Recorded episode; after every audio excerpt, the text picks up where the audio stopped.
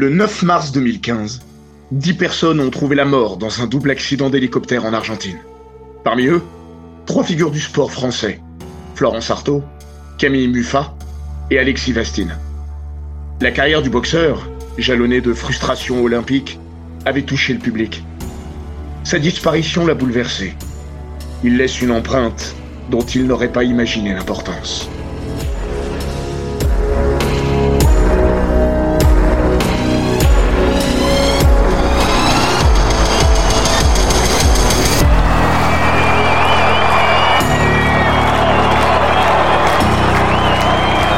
Bienvenue dans les grands récits d'Eurosport.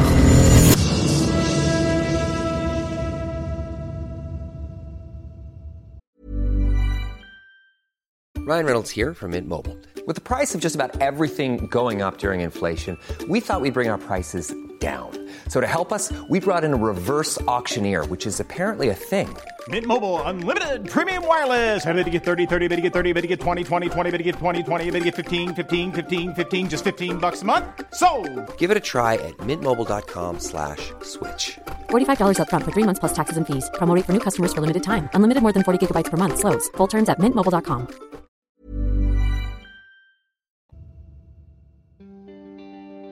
L'histoire d'Alexis Vastine est de celle qui vous colle la rage, qui vous pousse à vous demander pourquoi. L'histoire d'un jeune homme sur qui le sort, le destin, ou appelez ça comme vous voudrez, a pris soin de s'acharner avec une incompréhensible obstination. On ne sait où il la trouvait, mais Vastine a mis la même détermination à se relever de chaque fourberie. Jusqu'à la dernière, celle de trop, n'autorisant aucune réponse.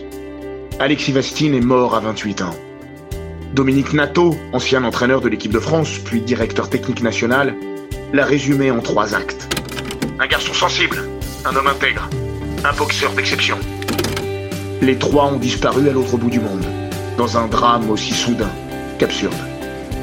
Avant cela, avant que la mort ne frappe, il avait encaissé, tant qu'il avait pu. Mais les coups les plus rudes qu'il a pris ne se voyaient pas. Il ne faisait pas moins mal pour autant. Les bleus au corps finissent toujours par disparaître. Les autres peinent à s'estomper.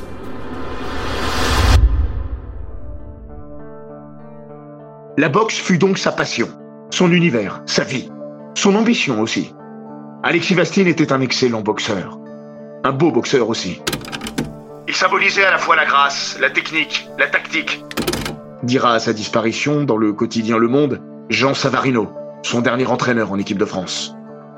Fils d'Alain, pugiliste de bon niveau, vice-champion de France amateur au début des années 80, il a suivi les pas et les gants du paternel, comme son frère aîné, Adriani, et ses sœurs, Cassie, Cindy et Célie. La boxe a toujours coulé dans les veines des Vastines. Celle d'Alexis surtout, le plus doué de la fratrie. Après des débuts dès l'âge de 6 ans, le Normand s'affirme à l'adolescence comme l'un des plus prometteurs espoirs tricolores, avant de gravir doucement les échelons au niveau international. En novembre 2007, à tout juste 21 ans, il décroche son billet pour les Jeux Olympiques de Pékin, dans la catégorie des super légers, grâce à son podium aux mondiaux amateurs. Dans les mois suivants, le grand public découvre peu à peu ce grand blond avec des gants rouges et des yeux bleus. Une gueule et un potentiel de star et d'acteur. Repéré plus tard par le comédien Bruno Puzzolo, il hésitera d'ailleurs à se lancer dans le théâtre. Mais Vastine, c'est alors surtout un destin tout tracé de champion. Olympique si possible. En Chine, il est un des neuf boxeurs tricolores en lice. Un tiers de la délégation ramènera des médailles. Une moisson alors jamais vue pour la boxe hexagonale. Mais ce bilan flatteur peine à masquer une frustration certaine, voire une forme de rancœur. D'abord parce que l'or manque. Daoudasso et Kedafi Djelkir échouent aux portes du titre. Pour eux, une grande satisfaction et des regrets. Pour le troisième médaillé, Alexis Vastine, ni satisfaction ni regret.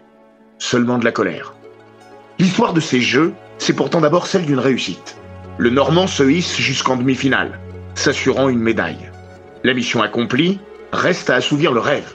Vastine y croit, d'autant qu'il a écarté en huitième le plus gros morceau, le Britannique Bradley Saunders, qu'il avait privé du titre mondial l'année précédente. Le favori pour l'or, c'est lui désormais. En demi-finale, il affronte le Dominicain Félix Diaz. À l'entame de la dernière reprise, tout va bien. Le Français mène 9 touches à 6. Allez Alexis, c'est parti. Deux minutes euh, à tenir. Voilà la droite à distance. C'est exactement ce qu'il faut faire. À 50 secondes du terme, il possède encore deux longueurs d'avance. À 19 secondes de la fin, Alexis Vastine, qui a vu son adversaire revenir à sa hauteur, écope d'une pénalité pour s'être accroché. Elle lui coûte deux points et offre la finale sur un plateau à Félix Diaz. Le clan français crie au scandale. Diaz n'a eu de cesse de pourrir le combat. L'arbitre philippin, Rogerio Fortaleza, a multiplié les remontrances, sans jamais le sanctionner. Il n'a pourtant pas hésité à pénaliser le français à deux reprises, et ne pouvait ignorer que la seconde lui serait fatale. Oh non, c'est. C'est honteux, franchement c'est honteux. Ah, c'est cette quatrième entrée, c'est une parodie de combat. Non, c'est une honte, c'est vraiment. C'est un scandale. Il a été volé, Alexis Bastine. Il a été volé, on lui a volé sa finale olympique. Ah, c'est injuste, c'est- vraiment injuste, c'est vraiment terrible ce qui arrive à Alexis Bastine. Anéanti, en larmes et inconsolable, Alexis Vastine tombe à genoux sur le ring à l'issue du combat devenu escroquerie. Malheureux au micro de France 2, il crachera ensuite à la fin du combat. Je me suis bien fait voler, sans honte. Je n'ai pas fait un beau combat, mais je méritais ma victoire. Il l'avertit trois à quatre fois parce qu'il s'accroche, mais il ne lui a rien donné. Il n'a même pas honte. Et il pleure avant de s'écrouler sur l'épaule de Brahim Asloum, le champion olympique de Sydney devenu consultant. Pendant que Vastine rumine, Dominique Nato fulmine. L'imposant DTN balance C'est un assassinat. À la limite, le premier avertissement était valable, mais l'autre Un arbitre qui donne un avertissement dans le dernier round, c'est une ordure. Tout ça a été prémédité. Certains tentent de consoler Alexis Vastine. Lui rappellent qu'il est tout de même sur un podium olympique. Évidemment dérisoire, surtout à chaud. Des années de travail pour une médaille de bronze. De merde. Voilà comment l'intéressé envisage les choses un quart d'heure après sa défaite. À l'époque, la boxe a déjà mauvaise réputation chez les amateurs. Tout le monde le savait, Vastine le premier.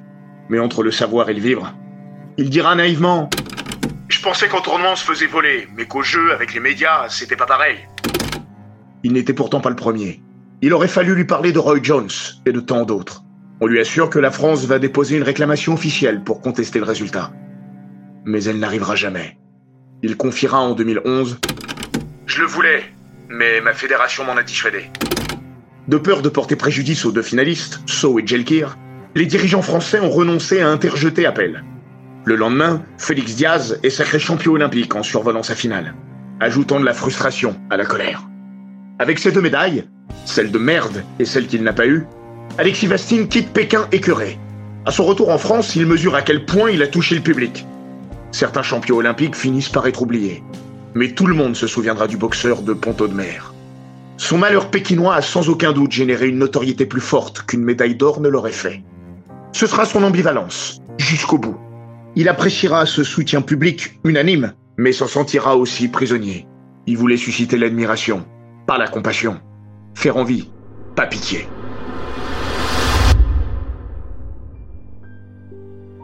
Sa chance dans son malheur, c'est sa jeunesse. À 21 ans, Vastine a encore le temps. Ce sentiment d'injustice va irriguer sa détermination jusqu'à Londres, quatre ans plus tard. Sans rien oublier ni pardonner, il adoucit peu à peu son discours. Pékin restera toujours en travers de ma gorge, mais j'essaie de voir les choses plus positivement. J'ai tout de même été médaillé de bronze au jeu. Évoquera-t-il à 100 jours des JO de Londres, au printemps 2012. Puis il lâche cette phrase pleine de méfiance et tristement annonciatrice. Je veux aller loin à Londres, mais j'espère que tout le monde fera son travail correctement. Londres sera Pékin. En pire, le même sentiment d'injustice, la médaille en moins. Cette fois, le vol intervient en quart de finale. Il y retrouve Taras Chelestiuk. Champion du monde 2011, l'Ukrainien a déjà été battu deux fois par Alexis Vastine. Ce dernier domine le combat, surtout l'ultime reprise, qu'il survole. À Londres, les touches ne sont plus visibles au fur et à mesure. Le décompte est tenu secret. Le Français est persuadé d'avoir gagné. Chelestiuk ne semble pas penser différemment. Il ne lève pas les bras, retourne dans son coin, la tête basse. Annonce des résultats, surprise. 18 touches partout. Puis décision des juges, consternation. Chelestiuk, premier étonné, est déclaré vainqueur. Les larmes et la colère, encore. Le public, conscient de l'arnaque, manifeste son mécontentement. Non, non, non, pas encore hurle Vastine avant de s'allonger sur le ring. En zone mixte, devant les médias, il aura du mal à parler. J'ai pas les mots, s'excuse-t-il. Tout le monde a compris de toute façon. Entre deux sanglots, il finit par lâcher. Je sature. Je suis désolé si je me fais éliminer comme ça. Je voulais ramener la médaille pour la France, pour ma mère qui est en train de travailler jusqu'à 6 heures du matin. Je l'aime, je l'embrasse. Si ça se trouve, c'est la dernière fois que je passe à la télé. C'est pas ce que je recherche, mais je vous embrasse tous.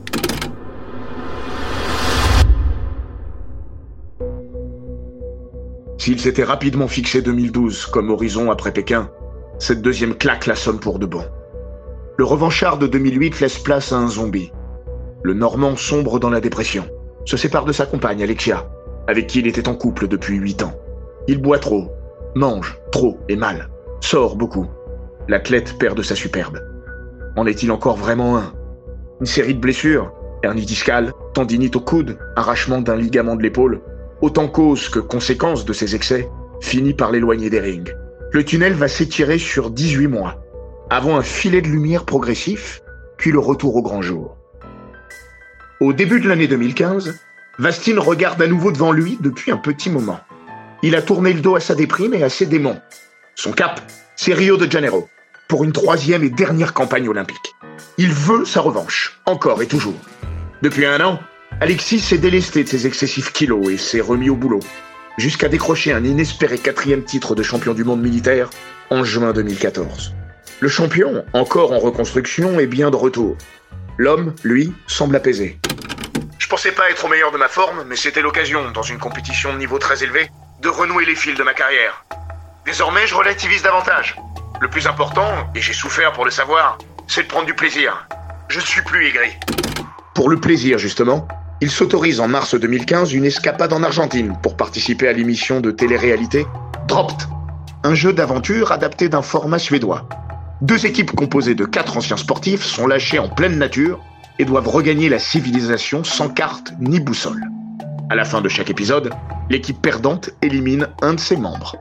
TF1, le diffuseur, s'est payé un casting de luxe.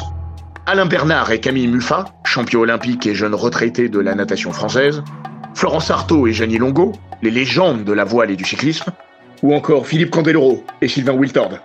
Alexis Vastine est en belle compagnie.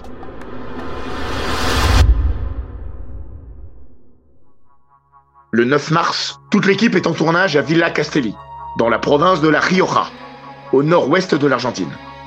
Seul Sylvain Wiltord, premier éliminé du jeu, a regagné la France. L'ancien footballeur a perdu parce que son feu est monté moins haut que celui de Florence Artaud. Sa vie aura tenu à ça. L'équipe des Bleus, celle d'Artaud, de Camille Muffat et d'Alexis Vastine, repart en tournage. Selon le principe de l'émission, les trois candidats champions, suivis par une équipe de télévision, doivent être déposés dans un endroit inhospitalier avec 72 heures devant eux pour trouver un point où ils pourront recharger un téléphone portable. Aux alentours de 17 heures, Artaud, Muffat et Vastine montent dans un hélicoptère affrété par la production. Ils ont les yeux bandés, comme l'exige le jeu. Au total, 10 personnes embarquent dans deux hélicoptères différents. Les trois candidats, les deux pilotes argentins, Juan Carlos Castillo et César Abate, ainsi que cinq salariés d'ALP, la société de production, le caméraman Brice Gilbert, le preneur de son Édouard Gilles, la journaliste Lucie Medalbi, le chef d'édition Volodia Guinard et enfin le réalisateur Laurence Pasnik. Le temps est clair sur Villa Castelli. Malgré un vent assez fort, les conditions apparaissent clémentes. Deux minutes après leur décollage depuis un terrain de football, où Alexis avait joué quelques instants plus tôt avec des gamins du coin, les deux hélicoptères volent à un peu moins de 100 mètres d'altitude. Celui avec les équipes de prise de vue vole en tête.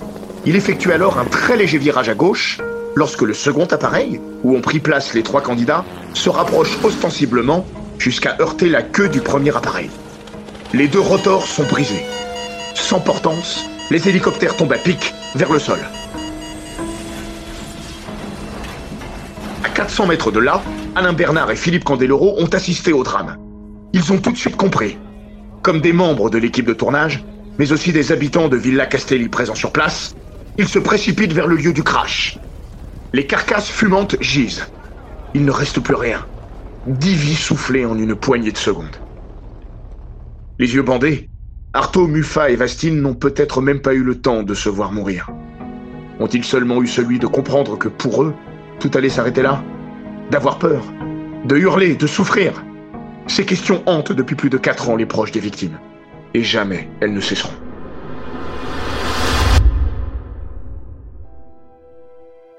Des mois plus tard, Alain Bernard et Adriani Vastine se confieront en commun au journal L'équipe. Les deux hommes partagent à vie un lien douloureux. Le second a appris de la bouche du premier la mort de son frère. Il était une heure du matin en France. Ils ne se connaissaient pas. Le grand frère d'Alexis savait qu'il y avait eu un accident. Les médias avaient commencé à relayer l'information. 10 morts, dont 8 Français la nuit dernière dans un accident d'hélicoptère en Argentine. Mais ni le nombre ni l'identité des victimes n'étaient encore connus. Le téléphone a sonné. Adriani, c'est Alain Bernard. Écoute Adriani, il faut que tu sois fort. Alexis était dans l'hélicoptère. Dans cet entretien, Bernard effectuait un parallèle entre le drame de Villa Castelli et la mort de son père, victime peu après d'un AVC aussi soudain que fatal. Le seul truc qui peut réconforter, c'est que ça s'est passé extrêmement vite. On me l'a dit aussi pour mon père. Il n'était plus là avant de toucher le sol, alors qu'il était en train de bricoler. Tu te dis qu'ils n'ont pas eu le temps de souffrir. Mais Adriani Vastine demeure habité par le doute. On l'espère, mais on n'était pas avec eux. Ces questions, c'est une torture. Le rapport d'enquête, publié en décembre 2015, a tenté de faire la lumière sur les raisons du crash. Mais sans boîte noire, ni de traces du briefing, l'équipe au sol n'était pas munie de radio, et en l'absence de données de vol précises, tous les éléments paramétriques ont été détruits dans l'accident. Les circonstances exactes sont demeurées floues. Écartant un problème sur les deux hélicoptères, les enquêteurs ont penché pour un problème de détection visuelle chez l'un des pilotes, qui aurait pu être gêné par le soleil, un angle mort ou un passager. Mais plus que comment, le mot qui revient le plus souvent chez les Vastines, c'est pourquoi. Pourquoi eux? Pourquoi encore eux surtout? Deux mois plus tôt, le 3 janvier 2015, Célie, la petite sœur d'Alexis, a trouvé la mort dans un accident de la route. C'était un vendredi. Célie était sortie, une soirée d'anniversaire, une fête. Au petit matin, elle est montée dans une voiture. Le garçon qui conduisait avait 1,5 g d'alcool dans le sang. Elle est morte sur le coup.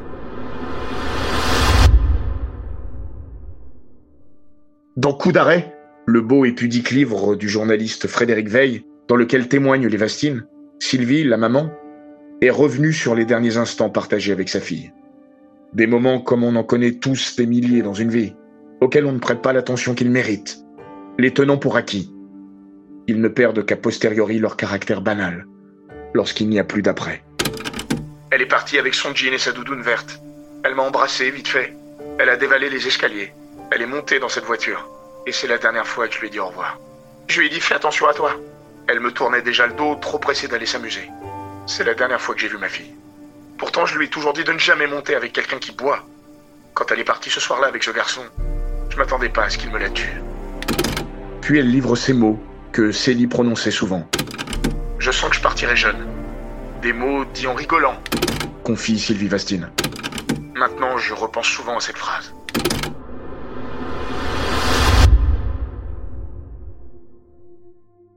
Jeune, oui.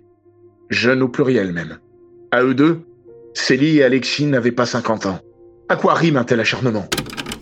Je me dis que c'est pas possible. Ça peut pas nous arriver encore une fois. Nous sommes maudits.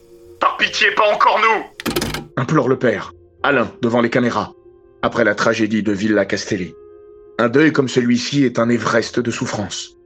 Mais deux, aussi rapprochés, cela dépasse l'entendement. Après le décès de sa petite sœur, Alexis me disait Papa, faut pas arrêter la vie. C'est une des raisons pour lesquelles il avait accepté de partir en Argentine tourner cette émission. Une façon de continuer à vivre et d'avancer malgré tout. Aujourd'hui, je me sens coupable de ne pas avoir serré plus mes enfants dans mes bras. A confié Alain à l'équipe. Chez les Vastines, en cet hiver 2015, la concentration du malheur sur leur famille a quelque chose d'insupportable. Par son ampleur, comme son absence de sens. Le 24 mars, les obsèques d'Alexis ont lieu à Pont-Audemer, la patrie familiale. Ici, tout le monde les connaît. Ils ont déjà perdu leur fille il y a deux mois, là, le fils, c'est. C'est catastrophique. Plus de quatre ans après le drame, l'empreinte du disparu demeure visible partout. Une fresque, une sculpture géante, une salle à son nom. La ville entière et ses 9000 habitants partagent le deuil des Vastines. Anonymes et personnalités du monde du sport se recueillent lors des funérailles.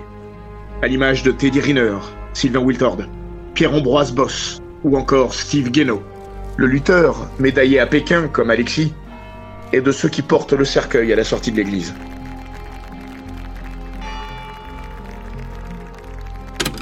On ne pouvait pas ne pas l'aimer. résume le maire dans son discours. Mais ce jour-là, la colère et l'incompréhension le disputent au chagrin.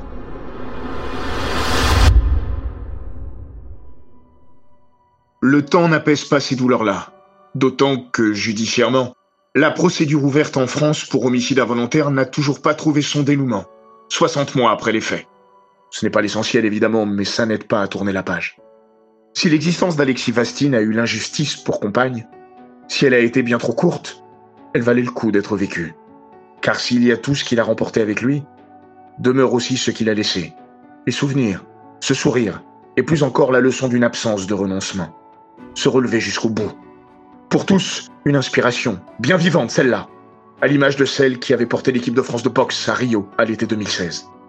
Au Brésil, Tony Yoka, Estelle Mosley et les autres, auteurs d'une razzia historique, s'étaient tous nourris de sa spirituelle présence. Suleiman Sissoko, vice-champion olympique et capitaine des Bleus dans la cité Carioca, l'avait vécu peut-être plus intensément que les autres. Il boxait chez les moins 69 kilos, la catégorie dans laquelle Vastine s'était aligné quatre ans plus tôt à Londres. Il est là après nous, on le sent. C'est pour nous, mais aussi pour lui, que l'on veut ramener un maximum de médailles. Et de la bonne couleur. Parce que c'était vraiment un mec en or. Paradoxale inspiration posthume pour celui qui s'était brouillé avec certains membres de l'équipe de France en 2012, en amont des Jeux, allant même jusqu'à s'accrocher physiquement avec Jérémy Bécu, à six mois du tournoi olympique. Certains lui reprochaient alors son individualisme. Le beau gosse normand répondait jalousie face à sa notoriété et sa forte médiatisation comparée au quasi-anonymat de ses collègues. On n'est pas là pour s'embrasser sur la bouche. L'esprit d'équipe, c'est important en boxe. Quand il existe. Quand il n'est pas là, on fait avec. À Londres, sa présence avait pu être source de tension. À Rio, son absence aura fédéré le groupe.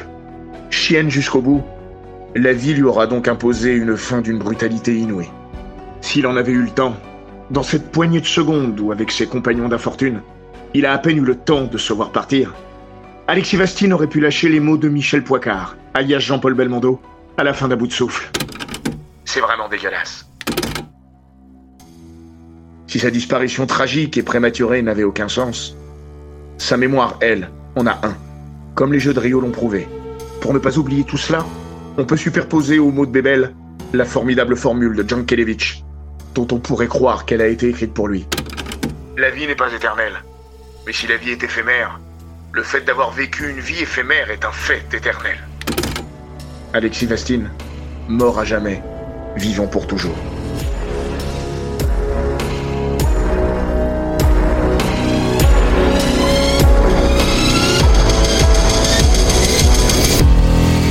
Cet épisode des grands récits d'Eurosport a été écrit par Laurent Vergne. Il est raconté par Florian Bayou, monté par Romain Redon et produit par Bababam. N'hésitez pas à vous abonner, commenter, partager et noter ce podcast sur Apple Podcast, Google Podcast, Castbox, Spotify, Deezer et toutes les plateformes audio.